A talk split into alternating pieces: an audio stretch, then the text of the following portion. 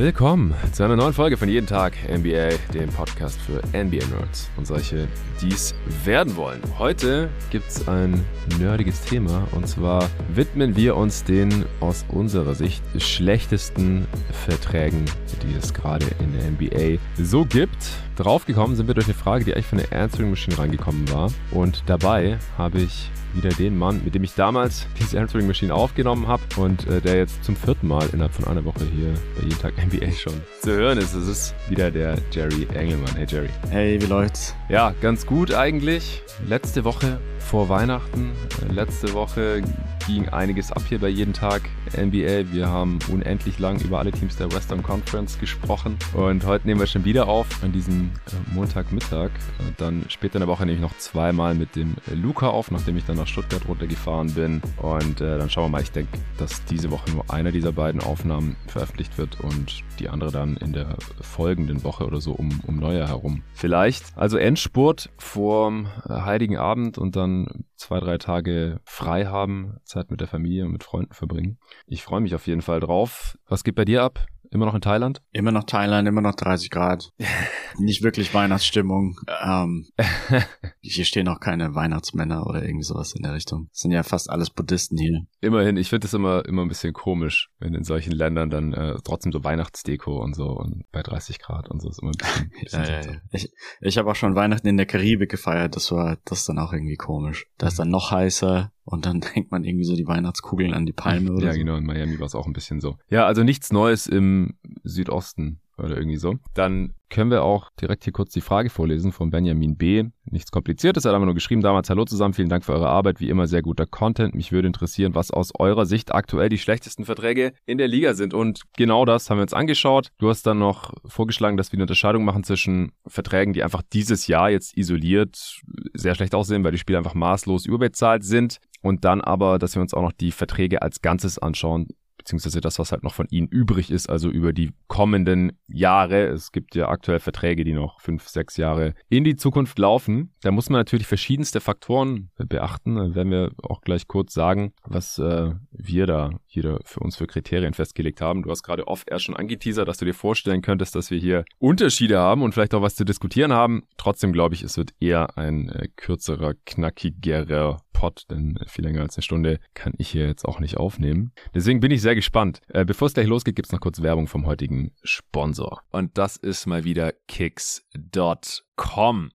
Ich weiß nicht, wie es euch geht, aber ich brauche auf jeden Fall noch ein paar Geschenke. Und Kicks.com hat sich was Cooles überlegt. Die haben einen Gift Guide. Ich werde den Link in die Beschreibung dieses Podcasts packen. Den findet ihr aber auch einfach, wenn ihr auf kickz.com geht. Und da haben die Kategorien aufgemacht. Geschenke, wenn ihr was braucht, haben die hier was für euch vorgeschlagen. Bis zu 20 Euro, bis zu 50 Euro, bis zu 100 Euro. Oder ihr schenkt einfach gleich einen Gutschein, eine Gift Card. Äh, ansonsten gibt es noch Kategorien für sie, für ihn, für Kinder oder auch für euch selber. Und wenn ihr da draufklickt, dann äh, findet ihr relativ schnell irgendwas, wenn ihr jemanden beschenken wollt, der selber Basketballer ist oder Basketballerin oder Basketball-Fan ist, NBA-Fan ist, was weiß ich, ihr habt einen Bruder oder einen Kumpel oder eine Schwester oder eure Freundin oder Cousine, was auch immer. Und ihr wollt 50 Euro, maximal 50 Euro ausgeben, dann klickt ihr einfach drauf und dann seht ihr, ah, hier zum Beispiel ein Lakers-Shirt. 29,95 oder eine Nike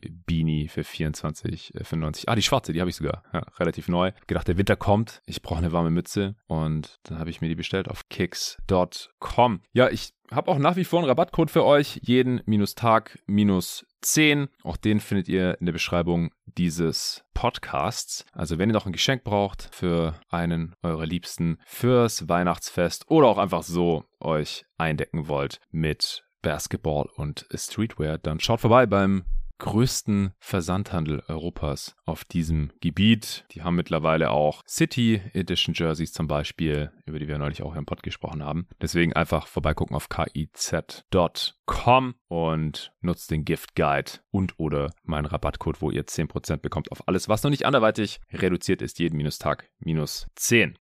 Ich würde sagen, wir sprechen erst über die wirklich schlimmen Verträge, die schwerwiegenden Verträge, weil die noch einige Jahre vielleicht laufen oder weil der Spieler halt noch für mehrere als nur die aktuelle Saison überbezahlt ist, massiv überbezahlt ist, dieses Geld niemals wert sein kann oder wir davon ausgehen, dass er das in Zukunft einfach nicht mehr rechtfertigen können wird, dieses Gehalt. Vorweg gesagt, wir machen den Spielern natürlich gar keinen Vorwurf. Ja, wenn sie die Kohle angeboten bekommen oder ihre Agenten eben, dann nehmen sie die natürlich. Äh, das ist klar die meisten Spieler oder ihre Agenten, die agieren ebenso. Klar, wir haben immer wieder die Ausnahmen, die diese Regel bestätigen. Das fällt dann meistens auch auf. So, hä, wieso hat er jetzt für so wenig unterschrieben? Ähm, manchmal gerade gegen Ende der Karriere priorisieren die Spieler dann halt nicht mehr das Gehalt, sondern die Situation. Sie wollen gewinnen oder der Familie gefällt es in der Stadt. Solche Sachen, gerade wenn sie schon in ihrer Karriere gewonnen haben, dann eher vielleicht letzteres, äh, dass sie bei ihrer Franchise bleiben wollen oder nicht nochmal umziehen wollen. Irgendwie so. Oder wenn sie eben noch nicht in ihrer Karriere gewonnen haben, gerade wenn es irgendwelche Stars sind oder so, die das äh, eigentlich immer mal vorgehabt hatten, eine Championship zu gewinnen, dann hängen die sich oft noch für wenig Geld bei einem Contender irgendwie dran und sitzen da noch ein bisschen auf der Bank oder spielen noch ein bisschen. Aber in aller Regel, ja, wollen die Spieler ja schon immer das Maximum rausholen. Sie wissen ja auch nie, wie lange ihre Karriere geht. Verletzungen und dergleichen können natürlich auch immer schnell einen Strich durch die Rechnung machen. Und deswegen machen wir denen natürlich keinen Vorwurf, dass sie diesen Vertrag unterschrieben haben. Äh, klar, es gibt vielleicht ein paar Situationen, wo man sich fragt, wieso hat der Spieler jetzt hier lieber 50 Millionen Dollar pro Jahr genommen, als vielleicht doch irgendwann mal noch bedeutungsvollen Basketball sperrt in den Playoffs zu spielen. Aber gut, ist ja deren Entscheidung, was sie da in ihrem Leben priorisieren. Das wollen wir hier nicht kritisieren, sondern wir kritisieren eben wahrscheinlich dann in erster Linie die Front Offices, die Managements, die gedacht haben, dass diese Spieler diese Kohle eben wert sind. Äh, und in allererster Linie ist natürlich eine Evaluation und eine Analyse des Impacts des Spielers. Wenn da halt ein Riesenunterschied ist zwischen der Leistung auf dem Feld oder wie weit der Spieler dieses Team eben nach vorne bringt, unserer Meinung nach, und dem, was er eben überwiesen bekommt auf sein Konto, was er das Team letztendlich kostet äh, an Geld, ob das jetzt mit oder ohne Luxury Tax ist. Das liegt ja nicht nur an diesem einen Vertrag, ja, da kommen ja mehrere Verträge dann zusammen. Das kann uns auch letztendlich eigentlich egal sein, aber es ist oft auch einfach eine Frage der Flexibilität. Also wie weit schränkt der Spieler die Flexibilität, die finanzielle, den Handlungsspielraum in äh, Zukunft und auch aktuell ein. All solche Sachen. Jerry, habe ich da jetzt noch irgendwas vergessen oder bist du an die Sache rangegangen? Vielleicht auch ein bisschen anders? Ich habe ja, ich habe es einen Hauch anders betrachtet. Ich glaube, ich habe relativ viel Hindsight benutzt und Verträge, die ja. vielleicht in der Vergangenheit gar nicht katastrophal aussahen, doch jetzt schlecht aussehen, weil Verletzungspech noch zusätzlich dazu kam. Also ich denke, in manchen ähm, Bereichen bei mir auf der Liste ist wirklich einfach nur Pech dabei. Aber in der Summe mhm. ergibt sich dann doch irgendwie der schlechteste Vertrag für ja. Spieler Y, weil er eben vielleicht gar nicht auf dem Feld steht im Moment oder so. Ja, ich habe das auf jeden Fall auch in meine Betrachtung ja. mit einfließen, nicht einfließen lassen, aber ich habe es mir auch mal nochmal angeguckt, habe mich zurückerinnert oder versucht zurückzuerinnern. Und alle Verträge, die wir heute besprechen, habe ich irgendwann zu irgendeinem Zeitpunkt hier in diesem Podcast auch besprochen, nachdem sie unterschrieben wurden. Ah, ähm, denn so wirklich alte Verträge sind ja jetzt hier nicht mehr mit dabei. Da habe ich mir auch immer hingeschrieben, ob das damals nachvollziehbar war für mich. Also das mhm. hat jetzt hier nicht ja. schwer gewogen, ob das heute noch nachvollziehbar, äh, ob das damals nachvollziehbar war oder nicht. Das ist mir jetzt eigentlich auch egal. Manchmal sind Verträge ja auch einfach nur schlecht, weil sich der Spieler verletzt hat. Da kann ja. das Management dann auch nichts dafür, auch wenn die oft die einzigen sind, die da irgendwie ein bisschen mehr Einblick haben in die Krankenakte, in den Körper, sind einfach viel näher dran als wir. Aber klar, das wiegt natürlich so oder so schwer, egal ob das damals jetzt eine gute Entscheidung oder eine schlechte Entscheidung war. Ja. Was noch dazu kommt, ist, dass manchmal das äh, momentane Management vielleicht gar nicht den Vertrag unterzeichnet hat. Es war vielleicht das Management, was vorher gearbeitet hat. Oder man hat den Spieler mhm. durch einen Trade bekommen. Also da gibt's die lustige Situation, zum Beispiel mit äh, Porzing, der Porzingis Trade, da haben ja die Mavericks Spieler zurückbekommen, die ich dann noch nennen werde, die keine guten Verträge haben, aber die ja eigentlich nicht von den Mavericks stammen und ja. auch der Porzingis Vertrag der da rausgegangen ist, der stammte ja auch nicht von dem jetzigen Mavericks Management. Also schwieriger gibt so ein paar einzelne Nuancen, die man noch betrachten müsste, wenn man wirklich völlig auseinandernehmen wollte, ob jetzt Management da Mist gebaut hat oder wer das dann am Ende war. Teilweise sind es halt Leute, die jetzt gar keinen Job mehr haben. Ja, ja, ja, vollkommen richtig. Also klar, es ist keine Evaluation der aktuellen Front Offices ja. ähm, aus den von dir gerade genannten Gründen. Ich habe das vorhin nur gesagt, wir wollen nicht die Spieler kritisieren, sondern wenn dann halt die Front Front wenn, Offices, wenn die diese ja, Deals ja, rausgegeben haben, aber oft äh, ja, ergibt es auch keinen Sinn, da jetzt irgendjemanden äh, zu kritisieren, weil einfach irgendwas passiert ist, was keiner so wirklich hätte kommen sehen können, zumindest, also weil wir das jetzt halt beurteilen können. Ja, wie gesagt, wir sprechen erst über die schlechtesten Verträge in Gänze und dann am Ende hauen wir noch vielleicht Namen raus, die da jetzt nicht mehr drin vorkommen, weil die Verträge nach dieser Saison schon auslaufen, also nur noch eine gute halbe Saison und der Spieler hat schon das meiste von seinem Gehalt bekommen. Äh, die können wir dann am Ende auch noch erwähnen. Äh, du hast jetzt gerankt, oder? Deine Genau. schlechtesten Verträge. Also du, hast, du könntest Ja. jetzt den schlechtesten Vertrag der Liga aus deiner Sicht hier präsentieren. Dann würde ich sagen, mach das doch gerne mal. Soll ich bei 1 anfangen oder bei 10? Ich, weil Äh, ich glaube, wir haben, hatten uns auf 10 geeinigt, dass wir Ja, das war zumindest das Ja. Ziel. Ich habe natürlich mal wieder viel mehr Namen hier aufgeschrieben, weil ich mir erst die Kandidaten rausgeschrieben habe und sie dann gerankt habe. Aber ja, ähm, ich würde sagen, wir Also fangen bei mir 1 wär's- an und dann können wir irgendwann einen Cut Okay. machen. Okay. Ähm, also meine Eins auch schwierig. Ich habe es gerade nochmal nachgeguckt. Aber jemand, der hat seit 800 Tagen plus kein NBA-Spiel mehr gemacht und zum Teil ist nicht wirklich ganz klar, warum.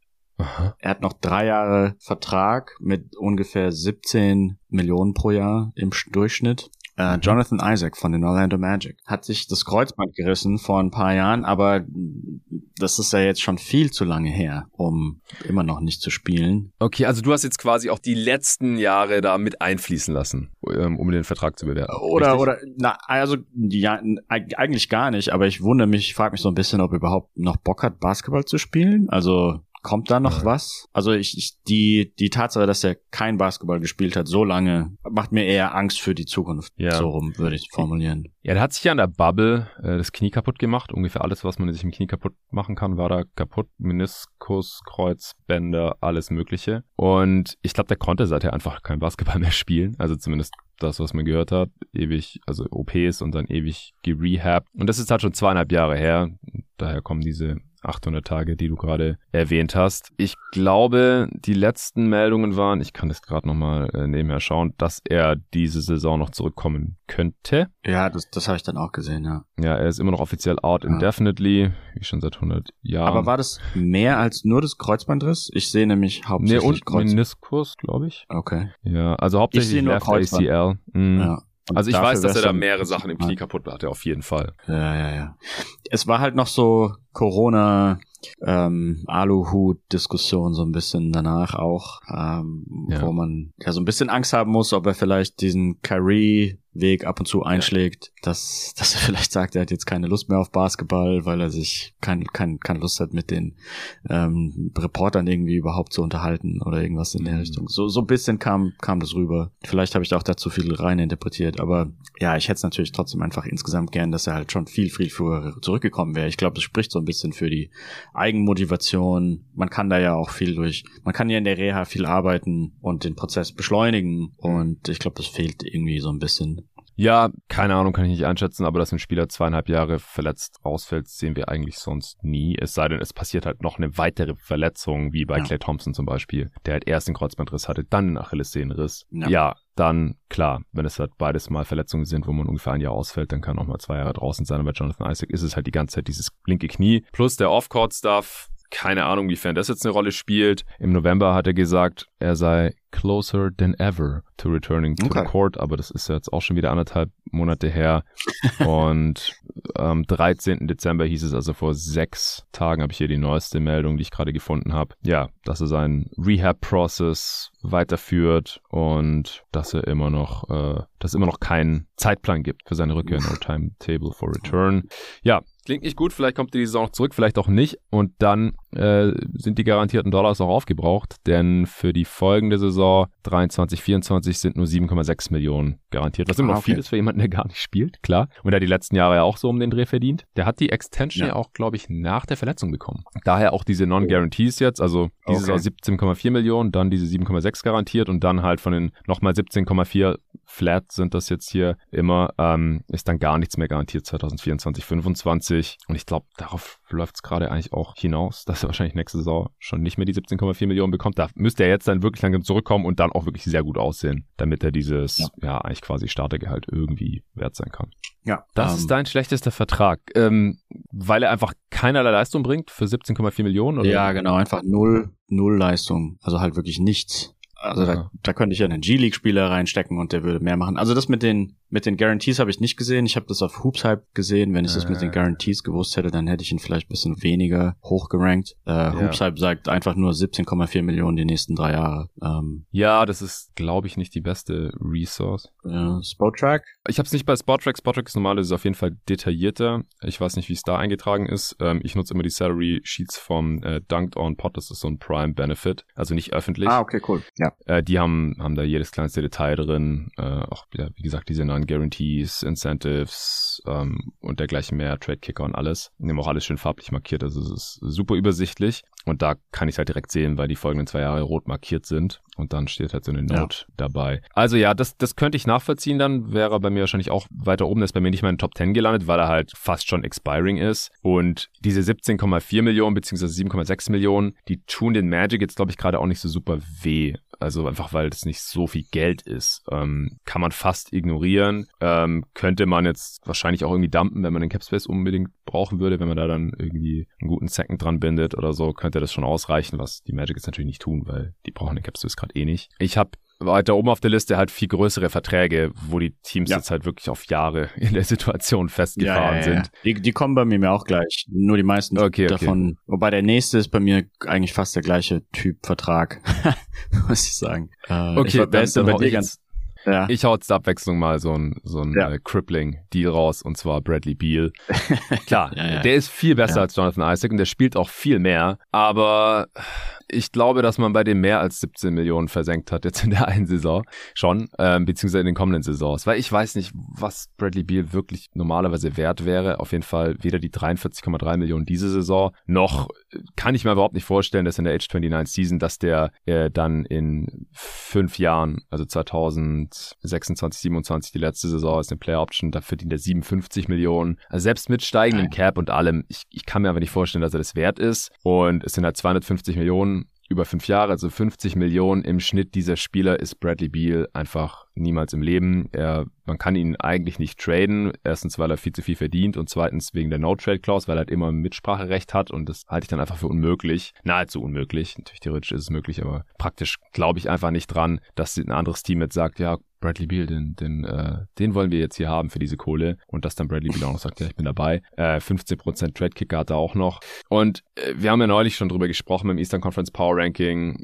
Bradley Beal sieht wieder spielerisch besser aus als letzte Saison, statistisch auch, aber ist jetzt halt auch schon wieder die ganze Zeit verletzt. Also es ist halt nicht nur dieses, dass er nicht dieses Level hat, er ist halt weit weg von einem Top 10 Spieler, so borderline all NBA Level. Er ist eigentlich jetzt halt schon Post Prime so langsam oder Großteil des Vertrags wird Post Prime sein und er ist dann auch noch dauernd angeschlagen oder verletzt. No. Das ist einfach diese Mischung bei mir. Und Washington braucht ja im Moment auch so einen Vertrag überhaupt nicht. Also die schaffen ja die Playoffs nicht. Und ja. eigentlich willst du ja dann lieber schlecht sein als gut. Und dann jemand an der Backe zu haben, der 50 Millionen pro Jahr verdient, ist äh, ja. so ziemlich Worst-Case-Szenario. Genau, also ich find, fand den Vertrag halt auch schon jetzt im Sommer, ich fand es nicht nachvollziehbar. Man hat es kommen sehen, war mit Ansage, dass er dort bleibt und wahrscheinlich auch einen Haufen Kohle angeboten bekommt. Aber das war jetzt auch viel mehr als nötig gewesen wäre, ja. um ihn zu halten, weil er hatte ja einfach gar keine anderen Option. Äh, und dass man ihn dann so zuschüttet, als wäre er, hätte er den Status bei den Wizards wie Dirk Nowitzki bei den Mavs gehabt hat ja. oder sowas. Oder Tim Duncan bei den Spurs. Okay, ja. also wir haben nachher noch einen anderen Spieler hier auf der Liste, da kann ich es halt aus solchen Gründen schon eher verstehen, aber Bradley Beal hat noch nichts gerissen mit den Wizards. Zweite Runde mal gekommen, glaube ich. Weiter ging es noch nicht. Und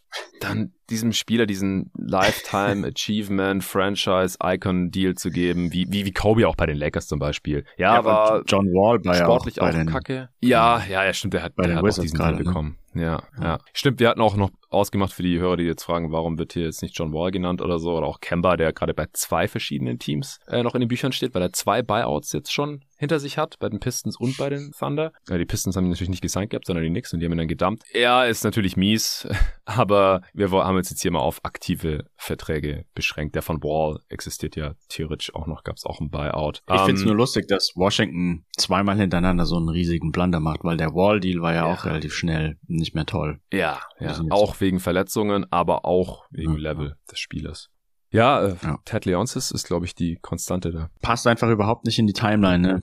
der Deal. Ist irgendwie, der Rest vom Kader ist verhältnismäßig jung, würde ich behaupten. Oder mhm. man reißt halt auch einfach nichts. Wo, wo, ja. wo sind sie nächstes Jahr? Reichen sie vielleicht den zehnten Platz in, in der Eastern Conference? Schwierig. Ja, genau. Also ich, ich würde sagen, der Bradley Beal Deal, der checkt eigentlich alle Boxen für einen, also kannst überall einen Haken hintermachen, hinter jedes Kriterium, was macht einen schlechten Vertrag aus. Außer, dass er jetzt als Spieler im Vakuum halt nicht super schlecht ist. Also da ist dann halt die Frage, ja. wie viel ist er überbezahlt? Also es ist nicht so wie bei anderen Kandidaten hier, die halt null Leistung bringen und dann halt einfach 17 Millionen in den Ofen geworfen werden. Äh, oder halt jemand, der eigentlich, was weiß ich, dessen Le Leistung man auch mit einem Minimumspieler oder so ähm, ersetzen könnte. So ist es bei Bradley Beal natürlich nicht. Aber ich denke halt, dass er aktuell wahrscheinlich so, ja, je nachdem, wie viele, wie viele Spiele er diese Saison machen kann, aber 10 bis 20 Millionen überbezahlt ist und das wird halt im Laufe des Vertrages äh, nicht so viel besser werden. Selbst mit dem Cap Spike und selbst wenn der Salary Cap sich verdoppelt oder so und er dann im letzten Vertragsjahr 57 Millionen verdient, dann sind es ja, wenn man es quasi dann umrechnet, immer noch fast wie 30 Millionen heutzutage dann für den 34-jährigen Bradley Beal. Das wird wahrscheinlich immer noch nicht gut sein. Also die Chancen Wir sind brauchen auf jeden Fall einen Podcast schlecht. in dem Moment, wo der der Cap sich verdoppelt und das ganze Geld rausgeworfen wird an die Leute, die in dem Moment Free Agents sind, weil das wird wahrscheinlich relativ eklig. Ja, hatten wir ja schon so ähnlich 2016, ähm, ja, wo es ja. kein Cap Smoothing gab und dann hatten wir diese ganzen tollen Verträge für äh, die Moskows und ähm, Myers, Leonard, Evan Turners dieser Welt. Ja, ich hoffe einfach auf ein Smoothing, dass der Effekt der diesmal nicht so ganz krass wird. Ich glaube, die Spieler haben dann auch was gemerkt, so hey, nur die, die zufällig jetzt Free Agent waren, haben davon so richtig profitiert. Und das war halt, das waren schon relativ viele weil smarte Agenten das natürlich auf Jahre hin schon äh, kommen sehen hatten. Aber ich glaube, in dem Ausmaß werden wir das nicht mehr sehen. Gut, ich glaube, das war jetzt auch genug zu Bradley Beal, aber der ist so ein bisschen mein, mein Posterboy heute hier. Was auch ein bisschen illustriert, dass es gar nicht so viele oder so mega schlechte Deals gibt. Also wirklich Spieler, die halt richtig schlecht sind und richtig viel verdienen sondern man muss es immer so ein bisschen erklären, glaube ich, wieso man diesen Vertrag jetzt hier bei den zehn schlechtesten drin hat. Also es, gab auf jeden ja. Fall schon sehr viel schlimmere Jahre, sehr viel schlechtere Deals. Gerade diese ja. ganzen sogenannten Sour Sixteens, die sind halt mittlerweile alle ausgelaufen. Ja. Sechs Jahre später. Ich glaube, die Analytics Departments haben ligaweit da meistens einen relativ guten Job geleistet. Aber es gibt natürlich immer noch die, die faulen Eier, die so durchrutschen. Yes. Dann hau mal gerne den nächsten raus. Der nächste ist bei mir wieder so ein bisschen vom Typ Jonathan Isaac, muss ich zugeben. Mhm. Ähm, ich habe hier Lonzo Ball. Den habe ich leider auch in der Top 10. Der verdient jetzt nicht furchtbar, furchtbar viel Geld, aber er spielt halt einfach gar nicht mehr und weniger, also ich, da habe ich noch weniger Hoffnung als bei Isaac. Isaac waren ja jetzt zumindest die Meldungen positiv. Lonzo hatte, glaube ich, mittlerweile mindestens zwei, ich glaube sogar drei Meniskus-OPs am gleichen Knie hm. und da sehe ich eigentlich relativ schwarz, dass es da irgendwie noch bergauf geht. Also irgendwann ist ja dann der Meniskus den man wahrscheinlich bei ihm immer abgeschnitten hat nach, nach jeder ähm, Verletzung, wurde es dann einfach immer weniger, immer weniger und am Ende läuft man halt quasi Knochen auf Knochen. Mhm. Und da ist halt einfach kein, keine Dämpfung mehr da. Ich weiß auch nicht, also die Medizin ist noch nicht so weit, dass man das irgendwie löst heutzutage. Früher gab's ja bei Amari Staudemeyer, weißt du ja vielleicht als Suns-Fan, diese Microfracture yeah. Surgery, aber die hat, glaube ich, auch immer nur sehr kurzfristig was gebracht, wenn überhaupt. Und deswegen kann ich mir irgendwie fast nicht vorstellen. Also da, die OP war, die letzte war jetzt auch schon länger her und dann trotzdem noch Schmerzen danach und irgendwie kein Timetable, wann er denn wiederkommt. Und er hat noch drei Jahre 20 Millionen ja. pro Jahr. Also ja, den habe ich, den habe ich auf acht tatsächlich. Ja. Äh, ich, er hat halt zumindest noch die Upside. Also ist jetzt halt die Frage, wie viel Hoffnung man hat dass er nochmal zurückkommt. Und selbst wenn er die gesamte Saison verpasst, wie er jetzt letzte Woche von Wojnarowski in den Raum gestellt wurde, dass es halt keine Garantie gibt, dass er diese Saison noch zurückkommt, weil er gerade sich dem Laufen wieder nähert, also dem Rennen, äh, nicht dem Gehen. Uff. Ja, ja. aber er, er,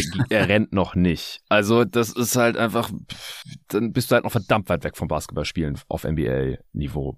Und mhm. er hatte halt seine erste OP vor einem Jahr oder so und jetzt nochmal eine im September, weil die erste nicht so viel gebracht hat. Er wollte ja letzte Saison eigentlich ursprünglich wieder zurückkommen, so Richtung Playoffs und hat dann auch angefangen zu rennen und dann immer solche Schmerzen gehabt, dass er einfach nicht weitermachen konnte. Und dann hat er sich im Herbst nochmal das Messer gelegt und wenn er jetzt wieder anfängt zu laufen, es tut immer noch weh, also dann, ja, sieht es langsam doch sehr düster aus. Aber wenn er halt erst nächste Saison dann zum Beispiel wieder zurückkommt und dann nochmal eine Saison spielt auf diesem Vertrag, dann finde ich den halt immer noch besser als äh, einige andere, die ich jetzt noch über ihm habe. Aber klar, das kann easy ja. auch direkt hier ein Flop zwei, drei Vertrag sein, wenn er einfach gar nicht mehr wirklich spielt mit diesem Deal. Was super schade wäre, weil ich fand das Signing sehr gut damals. Äh, den Sign Trade mit den Pelicans, die mussten da wenig abgeben. Sein Jahressalär geht voll klar. Es waren das äh, 80 Millionen ungefähr über vier Jahre oder sowas. Und auch immer gut in den Metriken. Ja, genau. Die, die, einfach ein ja. geiler Defender auch. Ja.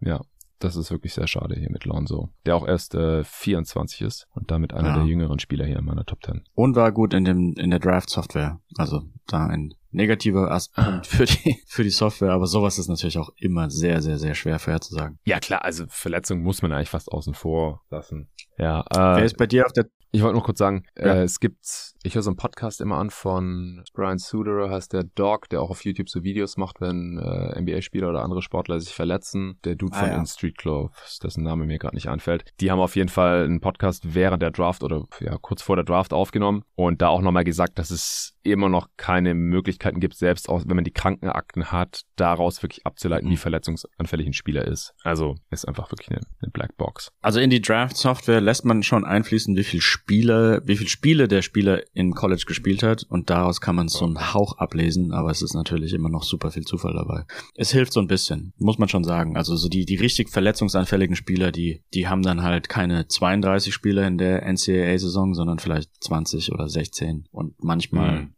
überträgt sich das dann auch eins zu eins zur NBA, aber ist natürlich. Okay, also es gibt eine leichte Korrelation da zwischen den ja. Spielen und den Verletzungen in der NBA. Ja, aber mit Vorverletzungen meinten die, da kann man nicht so wirklich viel rausziehen. Zumindest nichts, was dann halt so wirklich wissenschaftlich belastbar ist. Mathematische Korrelation ist ja auch wieder ein bisschen eine andere Sache.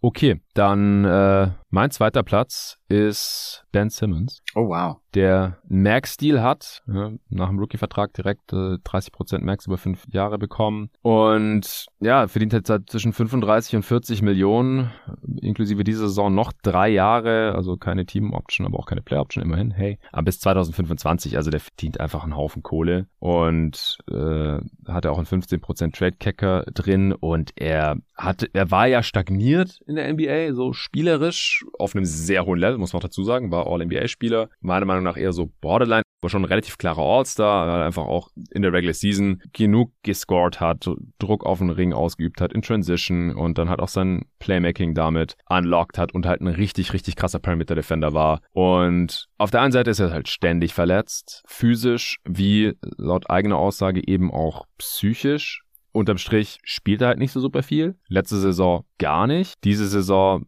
Rückenprobleme gehabt und dann auch äh, Knie und Wade und also selbst wenn er grundsätzlich verfügbar ist, fällt er immer wieder aus. Und wir haben da ja auch schon im Eastern Conference Power King drüber gesprochen, als wir über Netz äh, diskutiert haben. Ich finde ihn einfach deutlich schlechter als vor seinem Trade. Also als wir ihn zuletzt in Philadelphia spielen sehen haben. Er scoret halt nur noch halb so viel. Er hat aus meiner Sicht sichtlich Angst manchmal zu finishen oder gefault zu werden. Und spätestens in den Playoffs dann. Also ich finde, ein Max-Spieler sollte halt kein reiner Regular-Season-Spieler sein. Und das ist Ben Simmons ja. aber eben aus meiner Sicht. Also da kommt auch so einiges zusammen. Er wäre so oder so schon ein bisschen überbezahlt. Dann halt sein Mindset und sein relativ fragiler Körper. Der Output ist runter runtergegangen. Man könnte seine Productions wahrscheinlich nicht durch einen Mid-Level-Spieler ersetzen oder sowas, aber es ist halt aus meiner Sicht auch schon viel zu nah dran. Also er ist wahrscheinlich so 15, ja. 20 Millionen auf jeden Fall überbezahlt.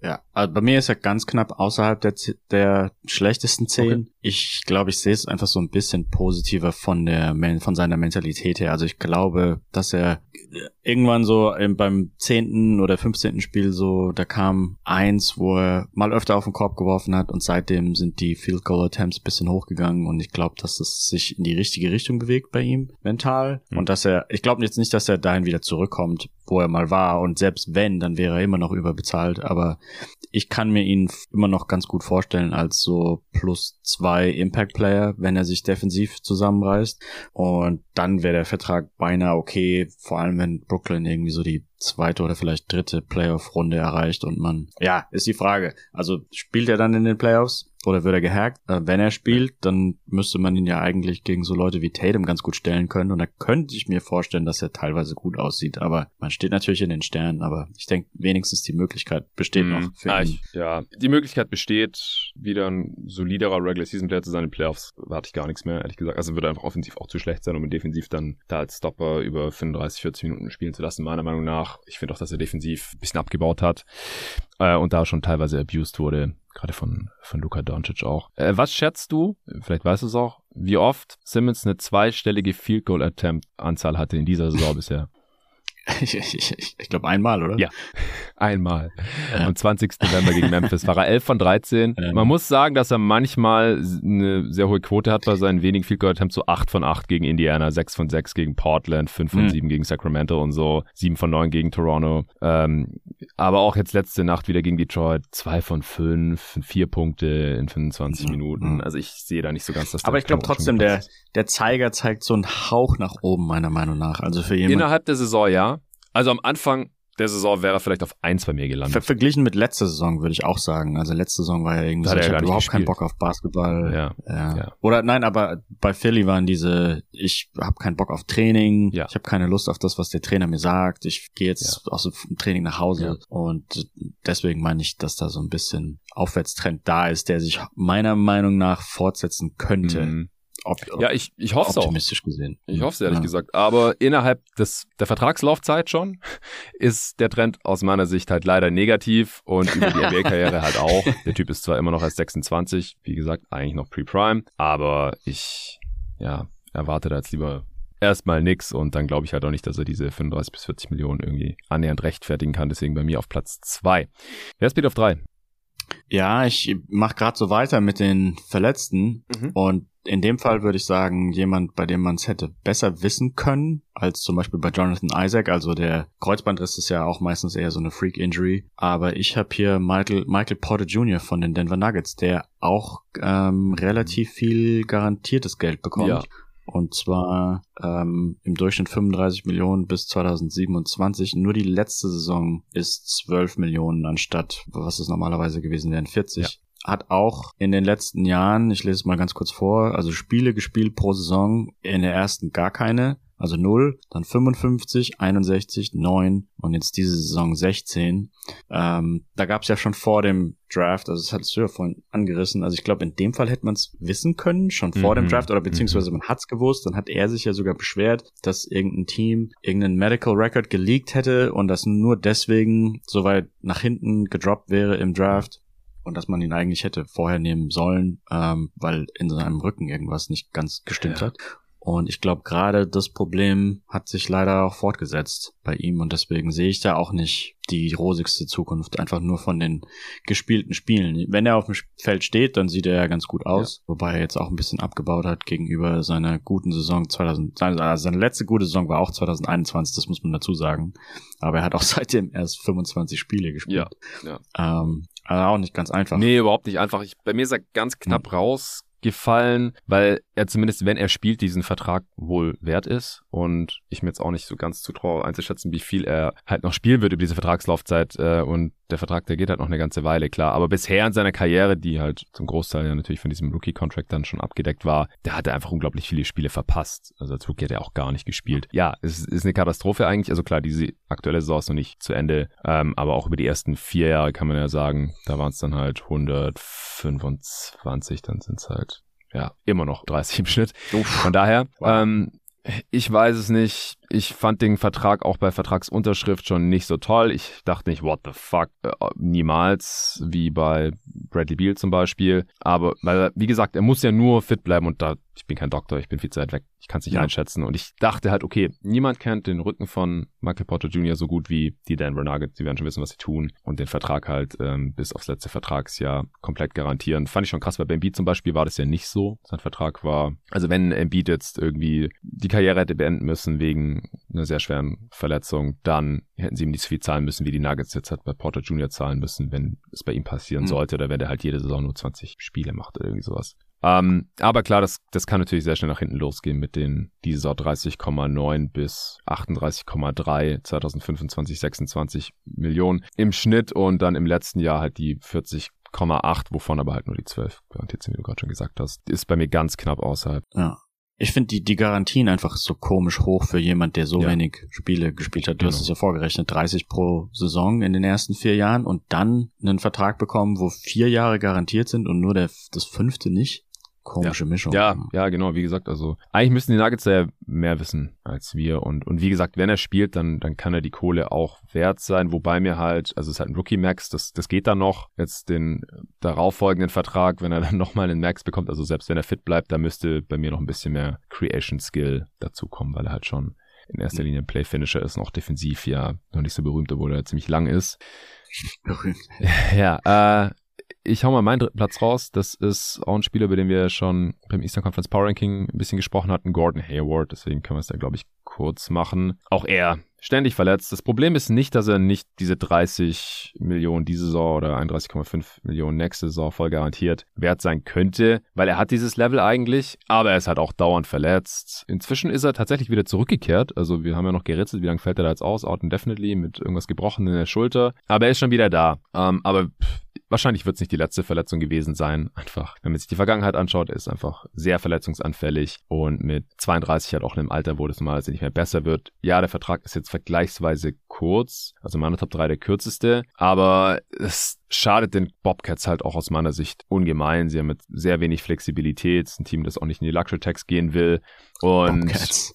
Hornets, was hier auch noch ein bisschen mit einfließt bei mir ist, ich habe halt den Vertrag schon bei der Unterzeichnung überhaupt nicht verstanden, massiv kritisiert, weil das mhm. für mich einfach auch viel zu früh war. Und was ist jetzt passiert? Sie sind zweimal im Play-In gescheitert. Das war halt echt mit Ansage. Und diese Saison müssen wir auch erstmal noch abwarten, in welche Richtung äh, die Hornets sich jetzt noch bewegen. Und da hängt halt schon, das hängt zu einem Großteil an diesem Gordon Hayward-Deal wie das da so Die Celtics ist. haben ihm direkt davor fast den gleichen Vertrag gegeben ja. und dann hat er im ersten Celtics-Jahr ein Spiel gespielt. Ja, er sich ein Knöchel gebrochen, das war auch so eine eklige Verletzung.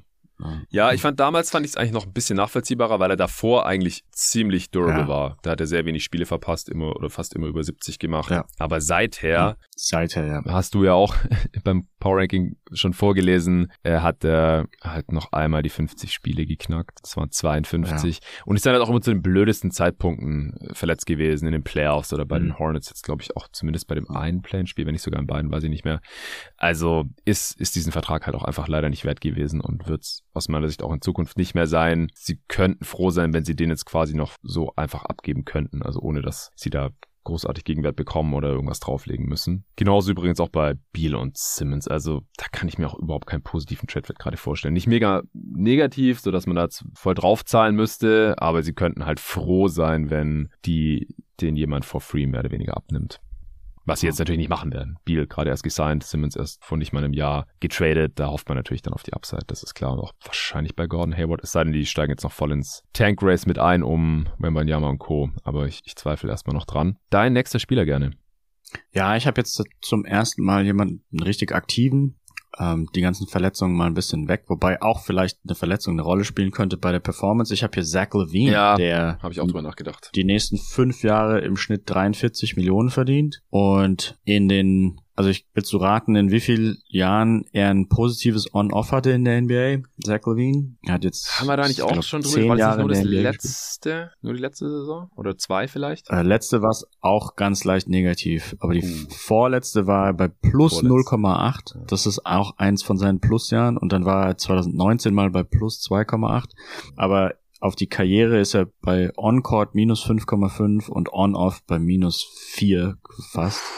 Und defensiv, also Adjusted Plus Minus über die letzten 26 Jahre sieht ihn defensiv so in den schlechtesten 50 von 2600 Spielern. Wow, tough. Und er ist ja eigentlich jemand, man weiß ja, dass er fast nur Offense bringt. Und dieses Jahr wirft er halt 55% True Shooting. Und wenn der Vertrag noch fünf Jahre geht, dann, dann viel Spaß damit. Ja, der hat ja auch eine Knie-OP gehabt und den fetten Deal bekommen über 215 Millionen oder so. Und die nächsten fünf Jahre. Also ja, sein Vertrag läuft halt noch mit am längsten hier mit äh, Beal zusammen und Potter Jr., wobei der halt nicht komplett garantiert ist, haben wir ja gerade ausgeführt, von allen Spielern, die ich mir angeschaut habe. Und wenn du halt ein paar Tage in Anführungsstrichen nach der Vertragsunterzeichnung schon ihn zumindest mal in Betracht ziehst, ich habe ihn auf 13 letztendlich, also ein Spot hinter Potter Jr. jetzt, dann ist es überhaupt kein gutes Zeichen, weil er ist bisher noch nicht derselbe Spieler wie vor seiner Knie-OP.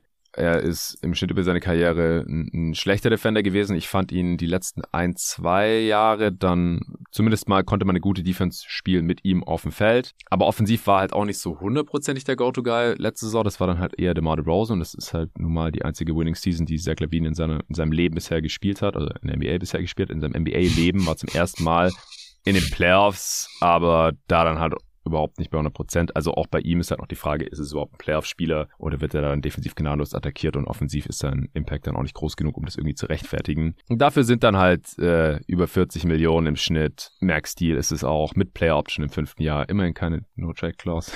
ähm, ist es einfach zu viel. Also auch bei ihm, den habe ich auch in der Kategorie, war, war so bisschen skeptisch schon gesehen bei Vertragsunterzeichnung, auch wenn es überhaupt gar keine Überraschung war. Denn die Bulls äh, hätten ihm das eigentlich nicht zahlen müssen. Der hätte jetzt nicht irgendwo anders einfach so unterschreiben können für dieselbe Kohle. Auf der anderen Seite macht man das halt so bei seinem Franchise-Spieler in seiner Prime Age 27 Season jetzt. Also er hat auch noch die Upside, diesen Vertrag wert zu sein, aber ich bin da auch schon so ein bisschen skeptisch. Für die Top 10 hat es jetzt nicht gereicht. Also auch wegen der Gesundheit einfach. Ich kann nicht einschätzen, wie sein Knie über mhm. die nächsten fünf Jahre aussehen wird und funktionieren wird.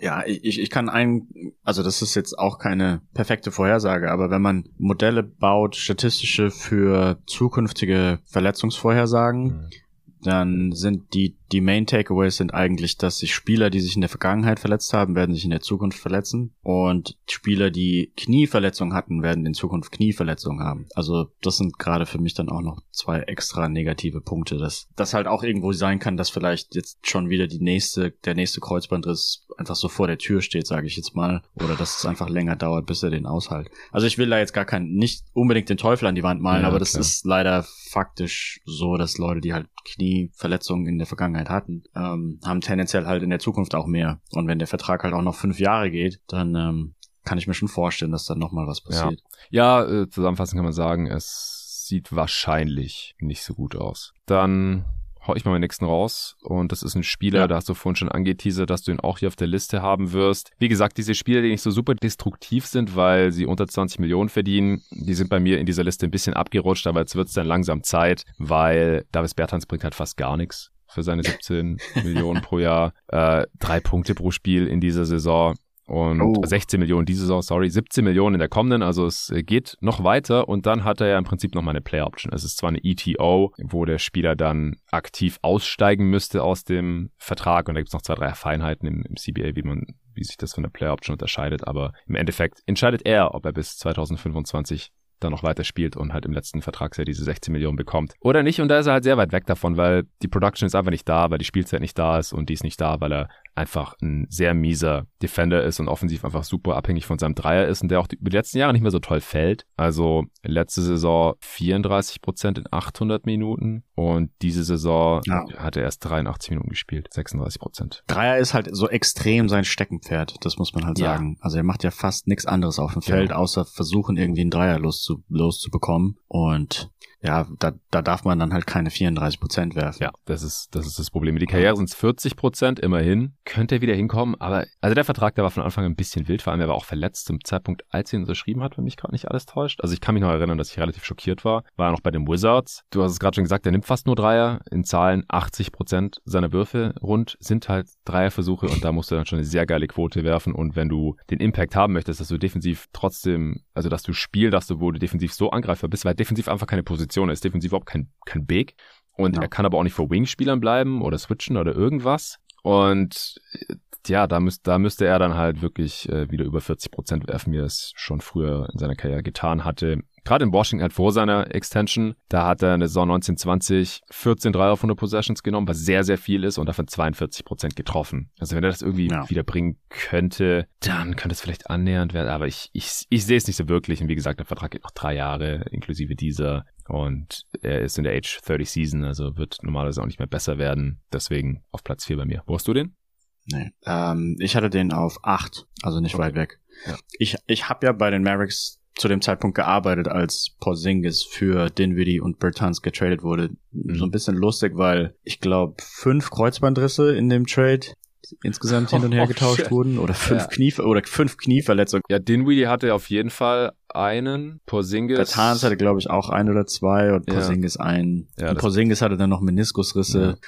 Und ironischerweise fand ich den ersten Porzingis-Deal, wo die Mavericks ihn bekommen haben, fand ich schlecht, weil man zu viele Picks abgegeben hat, meiner Meinung nach. Und ihn ja mhm. danach auch maxen musste, damit er bleibt quasi. Dann war er es eigentlich gar nicht mehr wert, dann war er kein positiver Value-Player mehr. Warst und du da schon bei den dann aber auch den Trade. Das war zwei Wochen, bevor ich offiziell den Vertrag ah, unterschrieben habe. Da habe ich mir so ein bisschen Arsch gebissen, weil ich eigentlich. Da hattest du keinen Input. Ja, gehofft hätte. Nee. Hm. Und ich fand dann aber auch den Deal, wo wir, also ich war meistens dafür, Porzingis auch loszuwerden, weil ich einfach kein großer Fan bin von eben Leuten, die halt viele Knieverletzungen haben. Und fand dann aber den Deal dann auch tatsächlich wieder schlecht. Also ich hätte dann Porzingis an der Stelle wirklich behalten wollen, weil eben die der Bertan-Stil tatsächlich dann am Ende länger war als der Porzingis-Stil. Also das war halt so ein Albatros, ja. der Porzingis-Stil irgendwann. Und so Gott, wir müssen die mit so und so lang noch Geld zahlen und wenigstens ist es dann irgendwann vorbei. Und der Bertan-Stil, den die Mavericks jetzt an der Backe haben, geht tatsächlich länger. Ja, und äh, länger. fand ich nicht so toll. Aber naja gut, haben, ist nicht alles, nicht alles äh, super toll geworden, was die Mavericks in den letzten anderthalb Jahren da getrieben haben. Ich glaube, das Schlimmste ist der McGee-Deal, den man vielleicht hier fast mit auflisten könnte. Ja, ich. ich, er verdient halt so wenig, dass es nicht super störend ja, sein wird, deswegen ist er mir rausgefallen. Das ist halt die Taxpayer mittlerweile. Bei mir auch, aber. Aber man muss ihn erwähnen. Ich finde es halt nur lustig, dass jemand 30 Jahre, äh, 30 Millionen und nach zwei Wochen ist klar, der spielt nie wieder eine, eine wichtige Minute, ist halt auch. Ja, also er verdient dieses auf 5,5 Millionen, nächste 5,7 und dann halt noch die Play Option für 6 Millionen, also es sind äh, 17 oh. Millionen ungefähr. Aber es sind halt auch 17 Millionen, die man so ein bisschen angezündet hat, die jetzt wahrscheinlich nichts mehr bringen. Bei Bert Hans immerhin in der, in der letzten Saison und äh, bei McGee könnte das auch der Fall sein, wenn da wirklich der Cap Spike kommen sollte, dann ist es mhm. halt mhm. relativ zum ja. Salary Cap nicht mehr so schlimm, aber ja, dass, dass die dann irgendwie noch irgendwie einen positiven Impact haben, das glaube ich halt auch nicht, dann ist es einfach nur Dead Salary. Okay, ich würde sagen, wir ja. gehen ein bisschen Richtung Rapid Fire, also wir hauen den Namen raus, begründen das in zwei, drei Sätzen und wenn der andere es nicht komplett anders sieht. Ja, Okay, ja. Gerade bei dem nächsten ist aber vielleicht Diskussionsbedarf bei mir. Okay, okay, ich bin gespannt. Mal schauen. Aber ich habe wieder jemand, der spielt, aber meiner Meinung nach halt eben einfach nichts das bringt, was er bezahlt wird. Mhm. Ich habe hier ich will es fast nicht sagen. Ich habe hier Trey Young. Ah, ich, ich, ich habe es mir fast gedacht. Also als ich den Podcast vorbereitet habe, habe ich mir Hawks Capsheet angeschaut, habe gedacht so, ah ja, Hunter, Collins geht noch irgendwie, reicht nicht für die Top 10, habe ich mir mal zu den Kandidaten aufgeschrieben. gedacht so, wen könnte man da noch nehmen? Ah, Jerry sagt vielleicht Trey Young, habe ich so ganz kurz gedacht. Ja, okay. Ähm, ich würde sagen, hört den zweiten Teil vom Eastern Conference Power Ranking an. Da hast du ja lang und breit erklärt, wieso du Trae Young für nicht so einen besonders wertvollen Spieler hältst. Ich könnte mir auch vorstellen, hast du ja auch gesagt, dass man ihn vielleicht tradet sogar, solange sein Trade-Wert noch einigermaßen hoch ja. ist und mit dem Knatsch da mit McMillan und seinen Mitspielern und sowas. Riecht's ja. bei ihm gerade am Und ganz am kurz der Vertrag.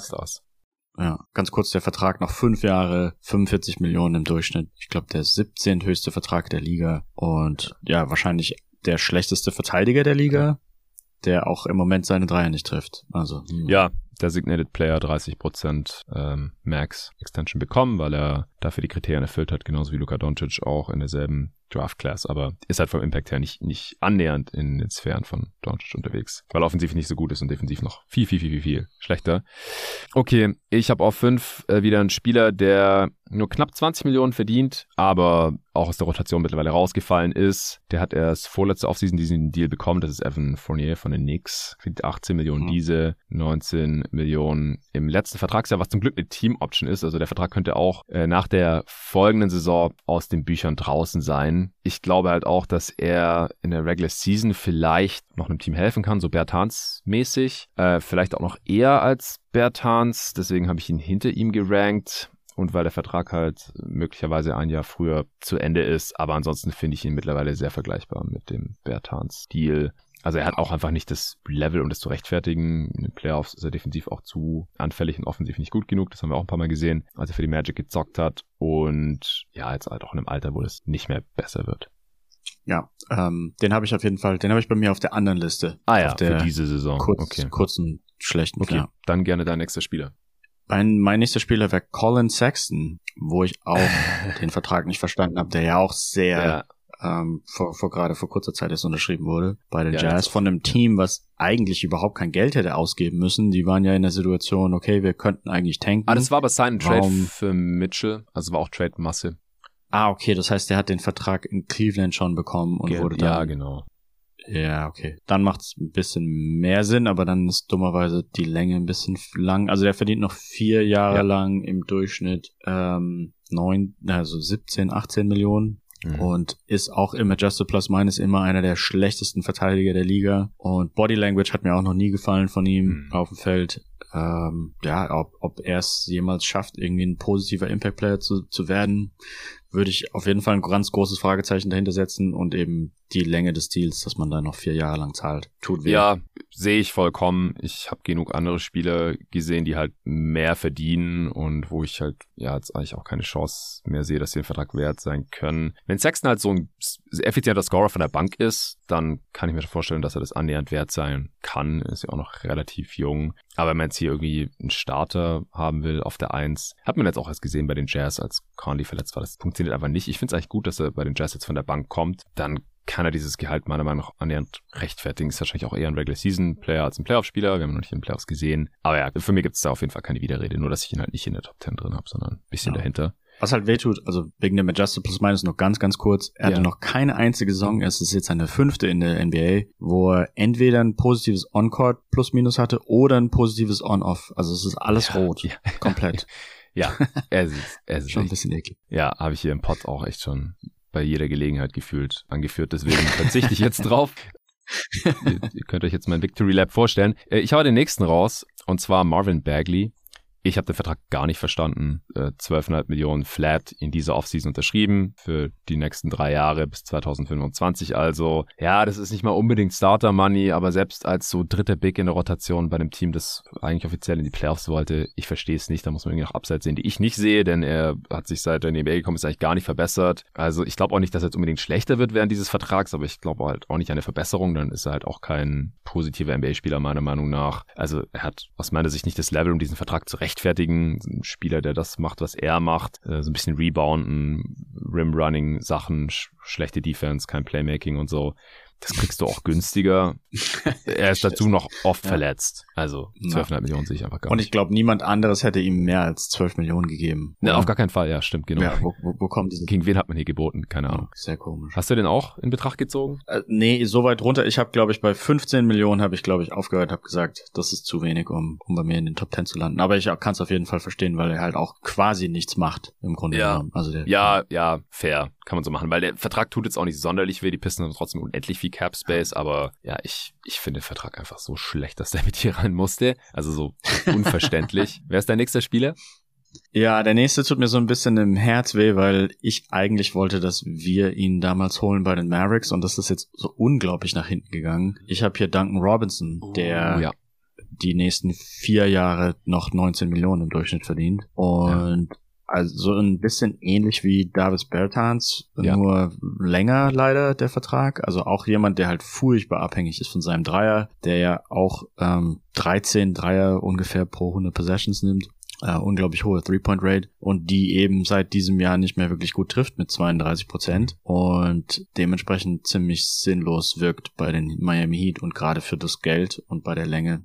Ja, ja, kann ich komplett nachvollziehen. Bei ihm haben wir zumindest schon mal gesehen, dass ein Finals-Run mit ihm in der Rotation möglich ist. Kann man sich fast schon nicht mehr vorstellen, aber äh, war tatsächlich so. 1920 hat er 21 Spiele in Playoffs gestartet. Die Heat waren in den Finals, er hat 29 Minuten pro Spiel gespielt, 40 Prozent seiner Dreier getroffen. Er, er wurde dann halt defensiv immer mehr attackiert und der Dreier fällt immer schlechter und irgendwann geht die Rechnung dann halt nicht mehr auf. Also seit dieser Saison, da hat in der Regular Season noch 45 Prozent seiner vielen Dreier getroffen, ist es halt kontinuierlich runtergegangen. 41 Prozent, 37 Prozent, jetzt 32 Prozent. Seine Minuten sind seit der vorletzten Saison auch gleichzeitig mit runtergegangen und blöderweise hat er zwischenzeitlich halt diesen Vertrag unterschrieben, der nochmal eine Saison länger geht, wie Bertans noch ein bisschen höher ist. Im letzten Vertragsjahr 19,9 Millionen ETO. Ja, also müsste man jetzt hier auch nennen, gar keine Frage. Ich habe ihn ehrlich gesagt vergessen. Also er, er würde jetzt dann auch bald bei mir kommen. Also ich finde ihn, wie gesagt, weil wir halt schon mehr gesehen haben als bei Bertans jetzt oder auch bei Fournier in den Playoffs oder bei einem sehr guten Team, würde ich den auch nicht vor die schieben. Bagley verdient weniger. Der Vertrag ist ein bisschen länger,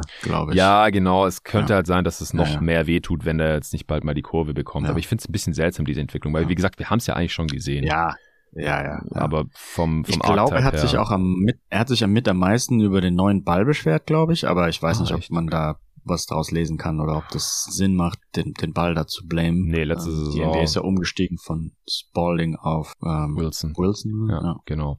Nee, das, äh, hat sich eigentlich nicht auf die ligaweite Dreierquote großartig ausgewirkt und die nee. Beschwerden sind relativ leise bis nicht vorhanden. Also ich glaube nicht, dass es am Ball so wirklich liegen kann. Ja, ich habe jetzt noch einen Spieler drin. Es ist eigentlich fast unmöglich, dass man hier einen Rookie-Contract mit drin hat. Aber Oh, ich wow. musste James Wiseman mit reinnehmen. Ja. Oh, wow. Der verdient äh, diese Saison 9,6, nächste Saison 12,1 Millionen und 12 Millionen, also das ist halt fast so viel wie Bagley. Und er ist halt nicht spielbar. Also er wurde halt echt von den Warriors Ja. in die G-League geschickt, weil er nicht spielbar ist, weil er sie halt aktiv so runtergerissen hat. Ich will jetzt gar nicht reinzählen lassen, dass er die Warriors unfassbar viel noch an Luxury Tax kostet. Also er ist halt der Spieler, von dem man sich am ehesten trennen würde, denke ich mal, weil er einfach der destruktivste Spieler ist. Was schätzt du, was er die Warriors insgesamt kostet mit Luxury Tax diese Saison? Weißt du das? Oh, ähm, ja, wahrscheinlich das Dreifache dann oder so, oder? Noch viel mehr. Von seinem 70 normalen Millionen. Vertrag? 70 Millionen. Oh mein Gott. Wenn die den einfach Ja. nur in den Cap Space von den Spurs dumpen würden, würden die 70 Millionen weniger zahlen. Ja. Aber das, wie gesagt, das will ich jetzt gar nicht mal nur Wiseman anlassen. Er wäre halt nur der naheliegendste Kandidat. Die Warriors sind halt so tief in der Luxury Tax, weil sie äh, auch Steph so viel wir zahlen natürlich, der das mehr als nur wert ist. Draymond, Clay, der das nicht mehr als nur wert ist, den habe ich nicht in meiner Top 10, aber dahinter bei den Kandidaten dann auch gehabt. Also sie haben eine Championship mit ihm gewonnen und der Vertrag läuft auch nur noch kommende Saison und dann äh, ist es auch vorbei. Ähm, ja, Wiseman. Es ist halt auch nicht nur, dass er dieses Geld nicht wert ist, wenn er fit ist, sondern dazu ist er halt dann auch die ganze Zeit verletzt und er entwickelt sich auch überhaupt nicht weiter. Vielleicht auch, weil er die ganze Zeit verletzt ist. Aber auch hier rückblickend, ich habe auch nicht verstanden, wieso man den an zwei zieht. Ich habe nicht verstanden, wieso die Warriors den ziehen und nicht Ball zum Beispiel. Und äh, es ist ja auch klar, dass der Second Pick halt dieses Gehalt bekommt. Und wenn es dann halt so ein Big Man Prospect ist, der sehr wenig Basketball gespielt hatte die vorigen Jahre, weil er verletzt war, ja, dann kann ich, konnte ich das damals Ja, schon nicht ich- nachvollziehen und ist immer noch so. Also Top 5 hätte, glaube ich, für mich tatsächlich schon Sinn gemacht. Ich will jetzt gar nicht bestreiten, dass Lon äh, Lamello mehr Sinn gemacht hätte für die Warriors, aber ja, ich glaube, da hat man sich so einfach in den in den Basketballkörper verliebt. Also man hat ja so ein bisschen den Vergleich mit David Robinson gezogen.